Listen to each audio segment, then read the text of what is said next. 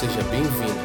Você ouvirá agora o ensino da família dos que creem. Olá pessoal, meu nome é Leandro Alves, aqui da família dos que creem. Sejam todos muito bem-vindos à continuidade do nosso ensino, do nosso estudo referente à carta de Paulo aos Filipenses. Hoje estarei abordando o capítulo 4 das Escrituras, do versículo 1 ao versículo 5. Esta carta onde Paulo expressa a sua imensa alegria e também o seu grande amor para com os filipenses. Ele começa na, no versículo 1 falando sobre o seu amor, o quanto eles têm por muito carinho a igreja de Filipenses, trazendo a realidade deles serem a família de Deus. Logo depois, ele fala a respeito de um conflito que estava existindo ali na igreja de Filipos entre duas mulheres. Logo depois, ele pede para um leal companheiro, provavelmente aqui o bispo ou um diácono da igreja, para lhe ajudar nessa demanda específica. Então ele fala sobre a sua alegria novamente, né? E pede para que os filipenses se alegrem, mesmo diante daquelas adversidades, daquele conflito que estava havendo na igreja local. E também ele fala para eles serem amáveis uns para com os outros. Este é o pano de fundo, né? Esse é apenas a introdução daquela dessa parte onde nós estaremos aqui discorrendo dentro dos cinco versículos aqui onde Paulo relata todas essas coisas e nós, apesar de vermos as palavras simples de Paulo acerca do Evangelho, por dentro delas existe algo muito profundo, existe uma revelação dentro de cada palavra. E é isso que nós precisamos nos atentar sobre aquilo que Paulo estava querendo colocar através do que estava dentro do seu coração. Por favor, acompanhe comigo a partir do versículo 1 ah, do capítulo 4 de Filipenses para fazermos a leitura. Portanto, meus irmãos, a quem amo e de quem tenho saudade, vocês que são a minha alegria e a minha coroa, permaneçam assim firmes no Senhor, ó amados. O que eu rogo a Evódia e também a Sintique é que vivam em harmonia no Senhor. Sim, e peço a você, leal companheiro de jugo, que as ajude, pois lutaram ao meu lado na causa do Evangelho, com Clemente e meus demais cooperadores. Os seus nomes estão no livro da vida. Alegre-se sempre no Senhor. Novamente direi: alegrem-se. Seja a amabilidade de vocês conhecida por todos. Perto está o Senhor.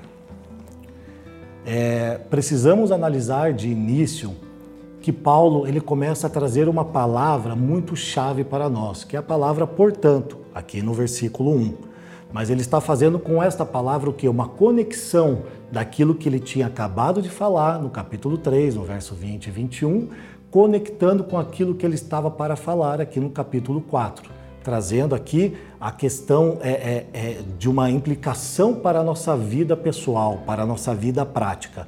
Então lembre-se, só é, é, dando uma, uma recordada aqui naquilo que foi falado no capítulo 3, no versículo 20, diz assim que a nossa cidadania está nos céus. E eu quero frisar bem este ponto, porque Paulo está relembrando eles aqui para dizer para eles que se a cidadania deles está nos céus, devemos viver de acordo com essa cidadania, ou seja, de acordo com esse reino, de, de acordo com essas leis, né? de acordo com os mandamentos do Senhor.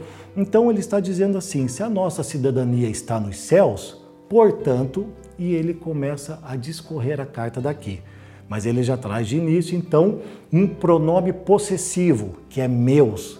Paulo chama-os de sua família, ele traz eles para mais perto, falando: vocês são meus, amados, ou meus irmãos, em algumas traduções. Então, este pronome possessivo traz os filipenses para muito mais perto da onde ele estava e aonde eles estavam realmente, que era no mais profundo lugar dentro do seu coração, porque ele tinha um grande amor por eles. E ele depois fala, né, meus irmãos, né, ele fala irmãos ou amados, né, ele, essa é uma maneira calorosa e afetuosa de chamar os seus irmãos, né, de realmente relatar esse seu amor para com eles. Então ele diz assim: de quem amo e de quem tenho saudade ou algumas traduções de quem eu anseio ver, e a palavra ansiar ah, significa epotetos, que expressa um forte desejo marcado por intensa afeição. Ou seja, é um nível mais profundo de afeto.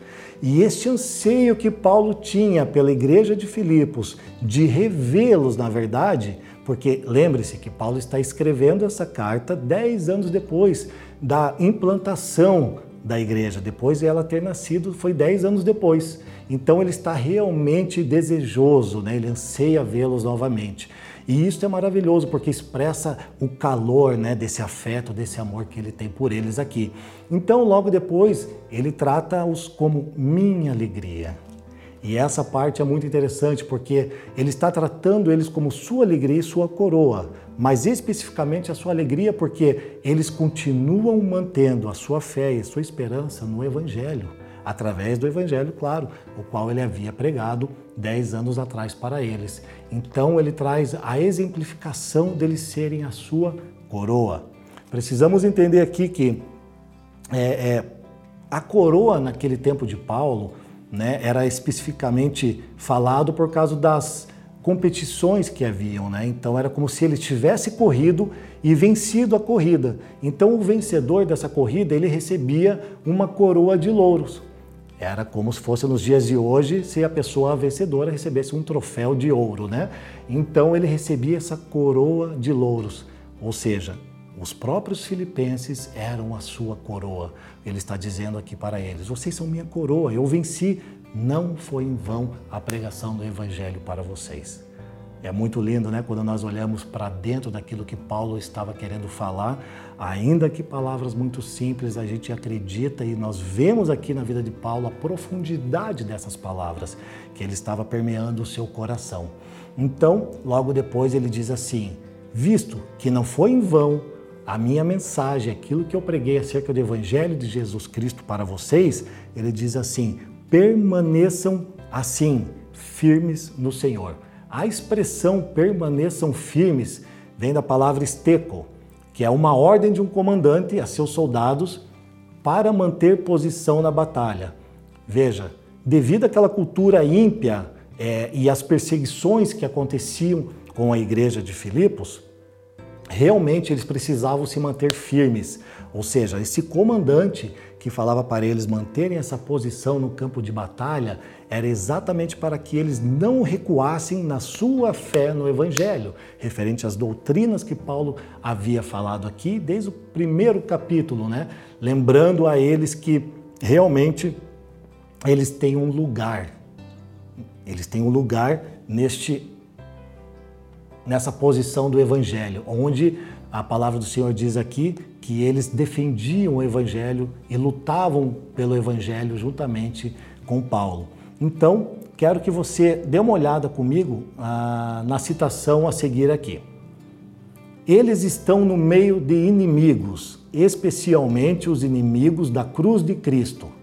Existe o risco de que sejam desencaminhados por essa ameaça. Daí a necessidade de manter uma posição firme. Então veja só, esta palavra, é, é, essa citação é de Alec Motier. Então ele está falando que existem pessoas ali na cidade de Filipos que são inimigos da cruz de Cristo. Então eles precisam permanecer firmes, como um soldado num campo de batalha, sem arredar o pé. Mas veja que ele fala assim: no Senhor. Ou seja, no Senhor ele traz a, a, a, referência assim de que não era diante das suas tradições que eles precisavam se manter firmes, não era diante da sua a, a inteligência, né, daquilo que era sua força ou sua sabedoria, nem mesmo diante de uma rebelião armada. O que Paulo estava dizendo aqui é que eles deviam depender do Senhor, única e exclusivamente a dependência deles devia estar no Senhor para se manter firmes nessa batalha. Sendo assim, nós avançamos para o versículo 2, onde Paulo expressa o seu amor e dá uma ordem a eles. É, acompanhem comigo aqui, vamos ler o versículo 2. O que eu rogo a Evódia e também a Sintique é que vivam em harmonia no Senhor. E aqui eu quero tomar um pouco mais de tempo e quero te chamar muita atenção para as questões nossas relacionais no dia a dia. É, nós precisamos entender que diante deste conflito que Paulo coloca aqui, ele traz o nome de Evódia e de Sintique, ou seja, ele está abrindo, né, está falando abertamente para a igreja onde estava o conflito, onde estava a desarmonia, onde a igreja tinha um problema, Lembre-se que Paulo fala do nome delas assim porque antigamente, quando uma carta chegava à comunidade local, elas eram lidas para toda a igreja né, de uma maneira em que todos pudessem ouvir. E eles tinham realmente né, a consciência de que era como se Paulo estivesse ali presencialmente com eles. Então veja só, os cristãos não estão imunes a nenhum tipo de desacordo ou conflito, bem pelo contrário. Paulo mostra aqui que a igreja de Filipos tinha desacordo e tinha conflito sim, por isso que ele está trazendo essa, essa questão de Evódia e de Sintique. Mas olha só, é interessante nós vermos que no versículo 3, avançando rapidamente, nós voltaremos para o 2, ele diz assim: é, Pois lutaram ao meu lado na causa do evangelho. Veja só, então, o, o cuidado que Paulo tem para com elas. Precisamos entender aqui que ele está falando que elas lutaram com ele no Evangelho, né, no momento em que ele esteve com eles. Então, assim, tem uma desarmonia, tem um conflito e isso precisa ser resolvido urgente. Porém, a grande questão é o seguinte: né, o que significa né, um conflito? O significado de conflito no dicionário é um desacordo sério, é uma discussão. Então, veja, eu quero te mostrar alguns sinônimos, e são bastante, são 13 sinônimos que eu é, men vou mencionar aqui gostaria que você acompanhasse comigo, porque é, é uma lista grande e é onde nós podemos estar incorrendo em algum erro dentro da igreja local ou em algum local onde nós temos relacionamentos e isso precisa ser sanado. Veja só, ah, os sinônimos para conflito é luta, guerra, combate, batalha, contenda, hostilidade, confronto, duelo, enfrentamento, embate, rixa, guerrilha, divisão. Veja, é uma lista em tanto, né? E nós poderíamos acrescentar outros sinônimos para a palavra conflito, né? Mas acredito que está muito bem explanado aqui. Eu gostaria que você analisasse realmente os seus relacionamentos, porque aqui, neste conflito que Paulo está falando, era um problema relacional entre elas, não era um problema é, é, doutrinário, porque estava muito bem fundamentada a doutrina de Paulo ok? Então, aqui nós cremos é, essencialmente que era um problema relacional. Então, veja, nós sabemos que desde o início da, da criação de todas as coisas, né, existem conflitos. Um deles foi entre Caim e Abel, né, onde Caim se encheu de maldade no seu coração a ponto de tirar a, a vida do seu próprio irmão Abel. Então, qual era o problema delas aqui, né, que Paulo está citando? é que elas não estavam unidas e havia um grande desentendimento nelas, afetando a unidade da igreja. Sim, elas estavam causando uma ruptura na igreja por causa desse desentendimento. É como se fosse um partidarismo onde elas quisessem é, trazer pessoas para a verdade de, de Devódia e pessoas para a verdade de Sintique, fazendo com que elas julguem a sua causa, mas de maneira errada e de maneira leviana. Então, Dentro disto, nós precisamos entender que Paulo está dizendo aqui então, entrando no versículo 2 com a palavra rogo. Paulo diz assim: O que eu rogo a Evódia e também a Sintique, ele traz a menção aqui duplamente a palavra rogar, né? E a palavra rogo do paracaléu transmite a ideia de um forte apelo e súplica fervorosa. Então entendo aqui que quando Paulo está falando, eu rogo a você, Evódia, e também a Sintique, ele está dizendo, pelo amor de Deus, Evódia, e pelo amor de Deus, Sintique, vocês precisam estar em acordo uma com a outra, vocês precisam se reconciliar, né? Vocês não podem mais viver em desarmonia, porque isto está fazendo mal para a unidade do corpo. E esta palavra, vivam em harmonia, fronel, é literalmente usar a cabeça, ou seja, ele está dizendo para ela usar, elas usarem a mente delas para que elas possam realmente ter uma concordância daquilo que elas hoje estão em conflito. Para a gente exemplificar melhor este texto, vamos ler aqui Filipenses versículo, capítulo 2, versículo 2 e 5. Olha só o que ele fala sobre ter uma mesma mente, Fronel. Completem a minha alegria, tendo o mesmo modo de pensar, o mesmo amor, um só espírito e uma só atitude. E aí vamos para o verso 5. Seja a atitude de vocês a mesma de Cristo Jesus.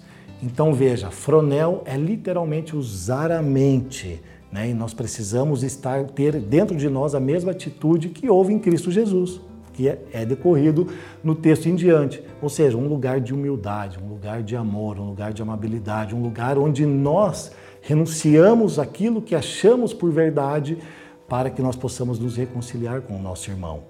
E lembre-se que o que ele fala aqui é sempre no Senhor. No final do verso, ele diz assim: que, este, que elas vivam em harmonia no Senhor. Ou seja, ah, isto está declarando, obviamente, que deve haver uma submissão em Cristo Jesus. Né? Com este ponto, dá para entender que se ele está falando especificamente no Senhor, é para que elas tomem a atitude de Cristo, que mesmo sendo Deus, não é, é, é, usurpou este lugar, né? Ele acabou se tornando um homem e veio a ser um servo. E o que ele está dizendo? Sejam servos, tenham a mesma atitude de Jesus Cristo. É este ponto que Paulo está confrontando elas, para que elas é, lancem fora a soberba delas, para que elas lancem fora o orgulho delas e para que elas lancem fora a, a, a, murmuração que havia entre elas, porque estava causando uma divisão na igreja. Então, quando nós olhamos para esses pontos, a, a soberba, né, o orgulho, a murmuração, Paulo está combatendo isso ferozmente. Por isso ele falou rogo, ele está dizendo, pelo amor de Deus, evodia incite vocês precisam viver em harmonia. Tipo, não dá mais está causando uma ruptura na igreja e vocês precisam estar com a mente alinhada com a mente de Cristo Jesus. Então veja só, em Gênesis 4, no versículo 7, ali na segunda parte, na parte B do versículo, é, está escrito assim: Deus falando com Caim. Isso é muito importante para nós. Ele diz assim: o pecado o ameaça a porta, ele deseja conquistá-lo, mas você deve dominá-lo. Então Deus está aqui falando com Caim já preparando que ó, o pecado está à porta, mas ele não vai te dominar se você resisti-lo, você vai dominá-lo.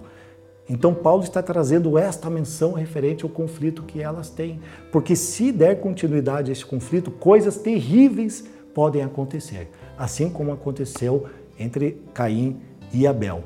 Vamos ver uma citação né, é, no livro de Efésios, porque é, é, geralmente uma progressão nessa maldade, né? É uma progressão no espírito dessa pessoa que age dessa forma, que está em conflito com outras pessoas. Preste atenção no livro de Efésios, capítulo 4, versículo 31. Livrem-se de toda amargura, indignação e ira, gritaria e calúnia, bem como de toda maldade. Ora, Paulo está trazendo uma lista, entanto, aqui sobre a, aquilo que pode progredir no estado de espírito de uma pessoa que está em conflito, em desarmonia com alguém. Então nós precisamos entender que, a, a, como ele começa falando aqui, né? ela começa com amargura e termina com maldade. Toda desarmonia começa com uma amargura uma coisinha ruim ali, uma coisinha pequena dentro de nós. E se não tratada, ela vai crescendo, vai crescendo até se tornar maldade pura. Eu quero que você acompanhe comigo esses pontos em que vou citar aqui, porque se torna um ciclo vicioso nessa questão da desarmonia. Preste atenção nas palavras de Paulo. Ele começou dizendo assim, ó: "Livre-se de toda amargura". O que significa a palavra amargura? Acompanhe comigo significa um ressentimento ou rancor, ou seja, é algo que me irrita, inflama, é, é um, me inflama e torna um espírito amargo, por isso amargura, chegando a se tornar um problema de atitude. Então Paulo vai e fala sobre indignação ou cólera, né, em algumas traduções, que é uma raiva violenta que cresce dentro de nós. É aqui que nós perdemos normalmente a paciência uns com os outros. Então ele fala sobre a ira, que é um sentimento latente de animosidade. Aqui é causado uma antipatia, né? é, é algo mais profundo, uma antipatia mais profunda em relação a outra pessoa. É como se você não quisesse mais vê-la, você não quer estar no mesmo ambiente, você não quer conversar mais com ela, e isso está aumentando em intensidade, é o que Paulo está dizendo aqui a carta de Efésios. Então vem a gritaria, que é uma explosão pública na frente de outras pessoas. Então perde-se o controle e aqui a pessoa começa a falar sem medir as consequências. Veja só, gritaria é uma explosão pública. É quando a pessoa já não consegue mais segurar, já não consegue disfarçar, se é que estava disfarçando antes, né? Aquilo que está permeando o seu interior. Por quê? Porque ela não se abriu, porque ela não conseguiu tratar essa questão, seja com a pessoa que foi. Em vez dela tratar a situação, ela semeava uma discórdia ainda maior. Então, ele fala sobre a difamação, que é o assassinato do caráter de alguém. Eu peguei aqui um termo jurídico para que a gente possa ter uma aplicação aqui para essa questão específica, que é a imputação ofensiva de fatos que atestam contra a honra e a reputação de alguém, com a intenção de torná-lo passível de descrédito na opinião pública. Veja, é, é, o assassinato do caráter de alguém, quando nós difamamos, quando nós falamos mal de alguém. Agora, deixa eu te falar uma coisa, antes da gente passar para a maldade, que é o último ponto aqui, que Paulo retrata. É, que essas duas mulheres, elas não eram incrédulas, elas eram irmãs em Cristo. E nós vamos ver logo adiante aqui, como eu já falei anteriormente, elas lutaram pela causa do Evangelho juntamente com Paulo. No versículo 3 nós vamos ler aqui. Então, assim, ele está falando para a igreja. E se aconteceu em Filipos, obviamente que isso pode ser, acontecer em qualquer igreja na face da terra. Então, é para nós aprendermos que seja pedagógico aqui isso que está sendo ensinado para mim e para você.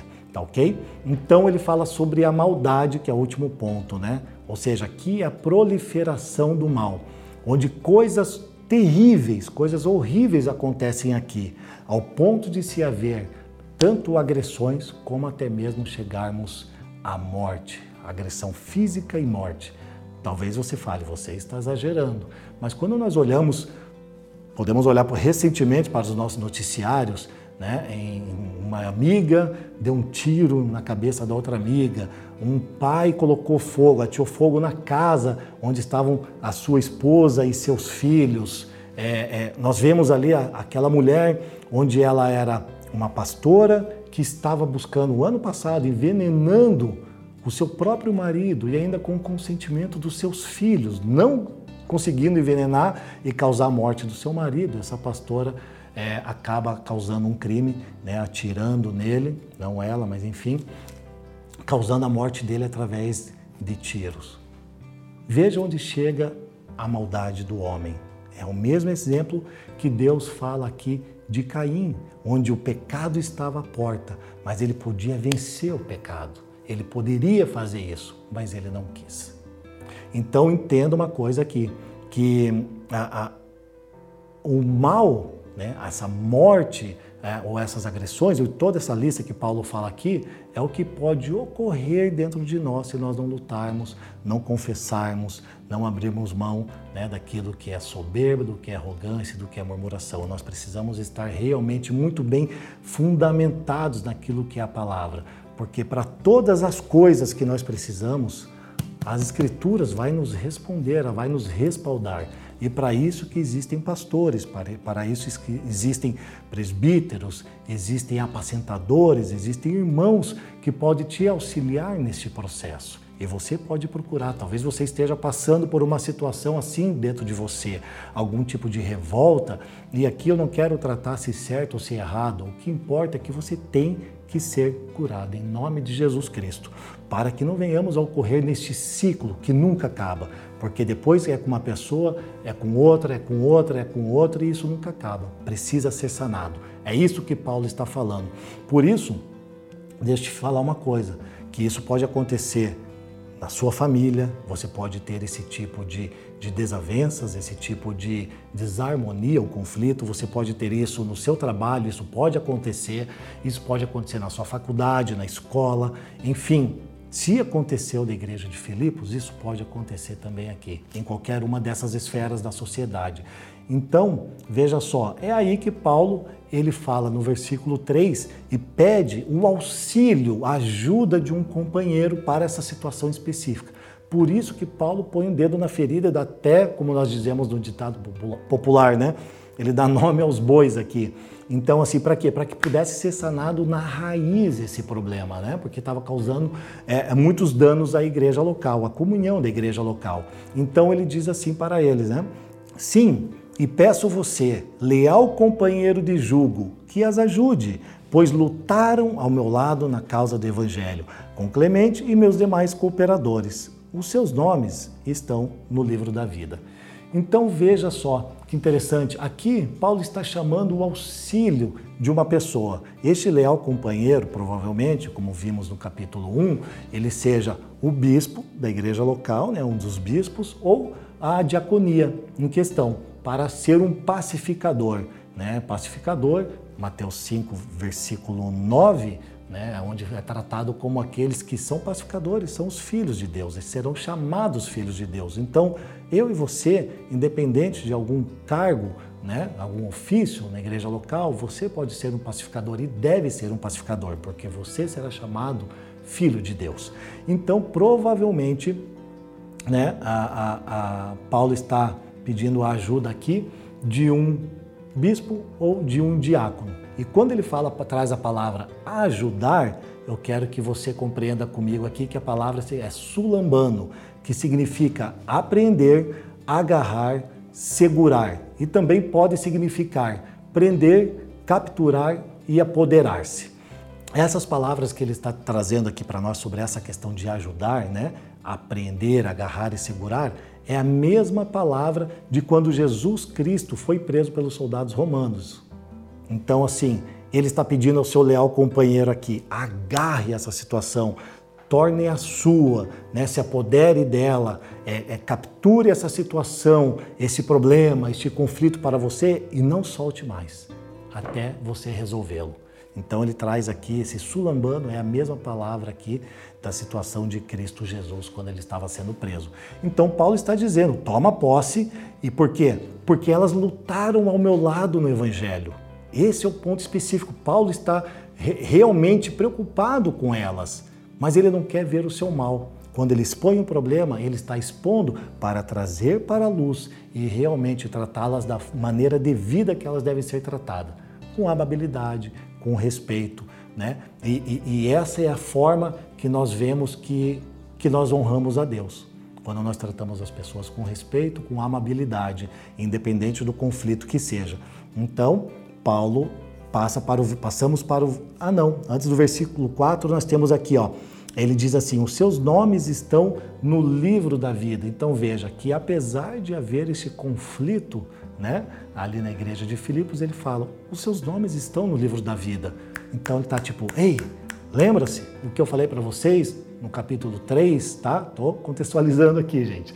O que eu falei para vocês no capítulo 3, no versículo 20, a nossa cidadania está nos céus. Então lembre-se que vocês não podem ser regidos pela ordem humana, por, por esse tipo de mentalidade humana e carnal.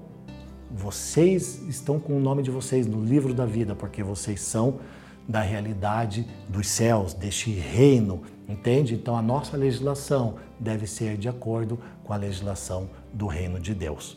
Avançando, então, sabemos que isto é honrar a Deus, né? E sabemos que pensar nas coisas do alto também significa o quê?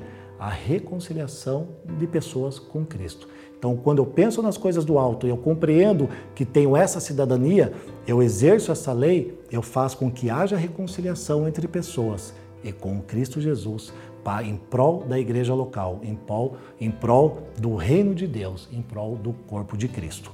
Ok? Então, no versículo 4, ele diz assim: Alegrem-se sempre no Senhor. Novamente direi: alegrem-se. Paulo os exorta aqui a se alegrarem mesmo diante do conflito estabelecido. Ou seja, né, não importa qual a circunstância que nós estamos vivendo, não importava qual a circunstância que os filipenses estavam vivendo, ele está dizendo: alegrem-se. E ele repete novamente: eu estou repetindo, prestem atenção, alegrem-se. Esta é a ênfase de toda a carta de Filipenses e aqui ele traz realmente este ponto específico. Por que é, nós devemos nos alegrar? Talvez você esteja, esteja pensando assim, mas diante de uma situação dessa, como vamos nos alegrar, né? é que Paulo não estava olhando para uma alegria humana, mas a sua alegria em Cristo Jesus, que nós vamos entrar mais para frente, né? A alegria que o próprio Deus, o próprio Cristo causava nele. Agora veja, rapidamente, você acredita mesmo que Paulo, da onde ele estava escrevendo, preste atenção, ele falando sobre alegria, e sobre esses termos com uma paz de espírito, né, de uma maneira muito tranquila. Parece que ele estava preso. Quero retomar esse ponto aqui.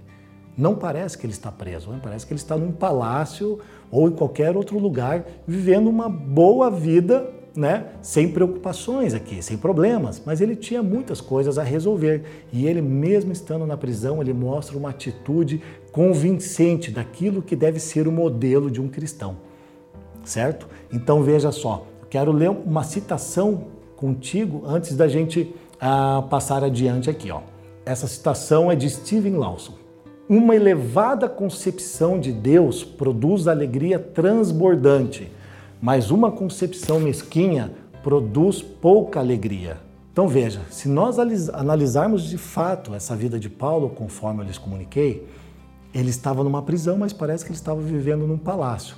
Então, como que nós podemos é, pegar para nós uma situação, um conflito que estejamos, seja onde for, como eu falei, seja na igreja, seja na família, seja na faculdade, seja no trabalho, e fazer com que isso nos esmoreça, isso nos derrube, chegar a um ponto de, de depressão, de fazer maldade para alguém. Ele está falando alegrem-se no Senhor. Né? Vejam a minha situação, vejam como eu estou vivendo, vocês devem se comportar da mesma maneira, mesmo diante deste conflito, que é algo difícil de resolver, é verdade, mas vocês precisam se alegrar no Senhor. O que Paulo está querendo mostrar aqui realmente que ele tinha autoridade para falar o que estava falando para escrever aquilo que ele estava escrevendo, porque eles viveram com ele pessoalmente e sabiam do que ele estava falando. Era verdade. E isso vinha do mais profundo do seu coração. E era o Espírito de Deus falando através de Paulo. Então veja, nós precisamos crer na soberania de Deus. Ah, Leandro, mas você não sabe porque está difícil ah, o aluguel, preciso pagar o carro, preciso. É, é, tem uma situação, o meu filho está drogado, está nas ruas.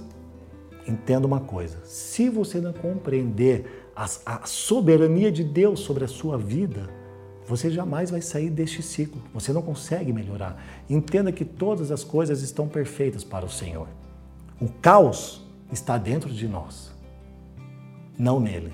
Então é nós que precisamos nos consertar, né? nós precisamos nos reabilitar nesse sentido. Então preste atenção que a soberania de Deus ela é absoluta e você precisa encontrar paz neste lugar.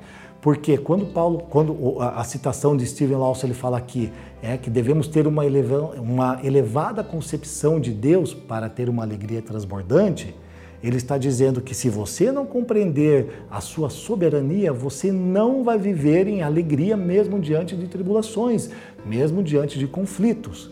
Agora, se a sua visão, né, se a sua concepção de quem é Deus na sua vida, ela é mesquinha, se você não conhece essa soberania de Deus, se você não conhece a sua eleição, se você não reconhece a graça, se não reconhece a justificação por meio de Jesus Cristo, que nos trouxe paz com Deus, porque éramos inimigos de Deus, você realmente vai se colocar numa posição de vítima, sempre.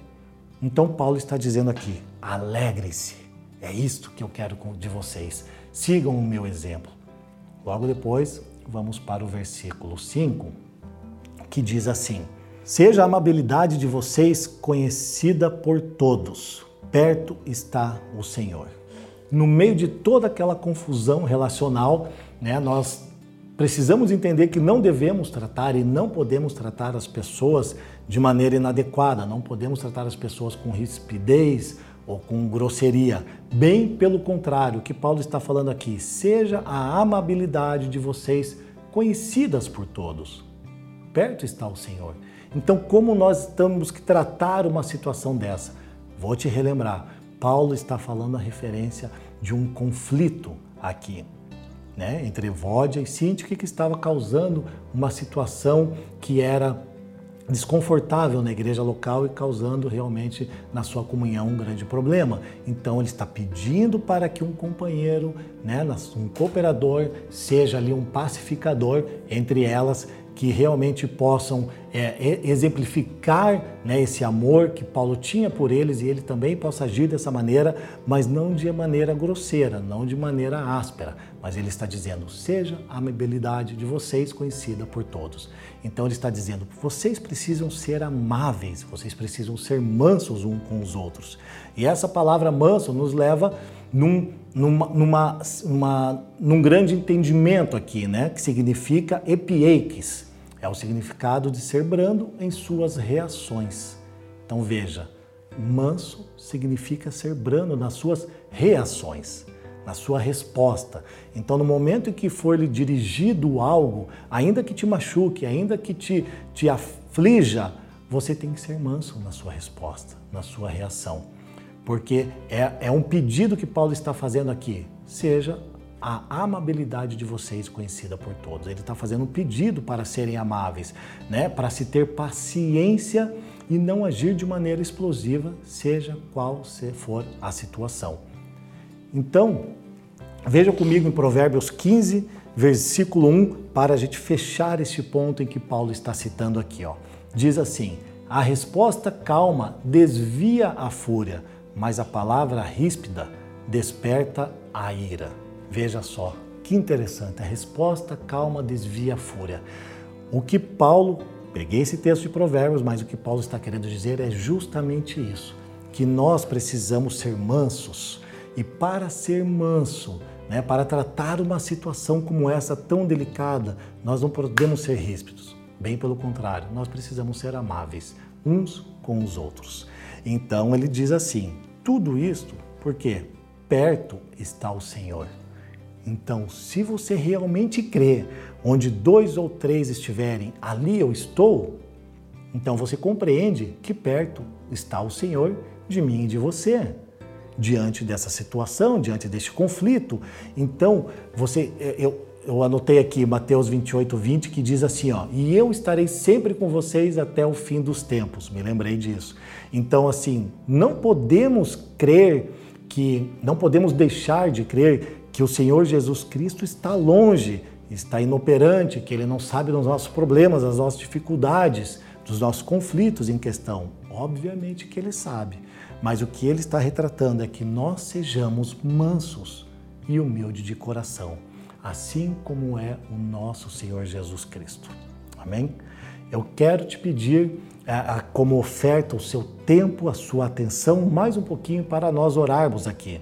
E eu quero orar com você segundo a palavra de Efésios, capítulo 4, versículo 32, né? Que a nossa oração seja uma oração bíblica, para que nós venhamos a compreender isso que foi relatado aqui do versículo 1 ao versículo 5, que Paulo está chamando essas mulheres e toda a igreja na sua comunhão plena, para que haja entre eles uma mesma mente, um mesmo coração. Paulo está falando para eles: perdoem mutuamente e também reconciliem-se um com os outros. Mas dessa forma que vocês devem fazer é de uma maneira amável. Então, eu gostaria que você tomasse posse da sua Bíblia para a gente orar Efésios capítulo 4, versículo 32. Senhor, nosso Deus e nosso Pai amado, em nome de Cristo Jesus, nós te agradecemos por este tempo. Obrigado, Senhor, pela tua palavra que é viva e eficaz em todo o tempo, Senhor. Nós temos aprendido contigo e com aqueles que já passaram, Senhor, por problemas e por dificuldades, a nos ensinar, Senhor, como devemos vencer, Senhor, a nós mesmos e as nossas dificuldades, os nossos conflitos. Pai, que nós possamos ver o exemplo de Paulo, que também tinha como, por exemplo, o Cristo Jesus. E sejamos bondosos e compassivos uns para com os outros, perdoando-se mutuamente, assim como o Senhor, o nosso Deus, nos perdoou em Jesus Cristo. Que possamos realmente ser amáveis uns com os outros, que possamos ser essas pessoas que realmente se dobram, que se rendem, que se rendem, que buscam o Senhor realmente na cruz a sua esperança em Cristo Jesus, Senhor, a esperança de um arrependimento genuíno, para que a sua igreja continue a ser é, tratada e cuidada da maneira que ela deve ser cuidada e tratada. Obrigado, Senhor, por este tempo e que nós possamos realmente, Senhor, buscar uma relação sadia uns com os outros e sermos pacificadores em meio a qualquer tipo de conflito. Em nome de Cristo Jesus, Pai. Amém. Obrigado por nos ouvir. Para mais informações, visite famíliadosquecreem.com.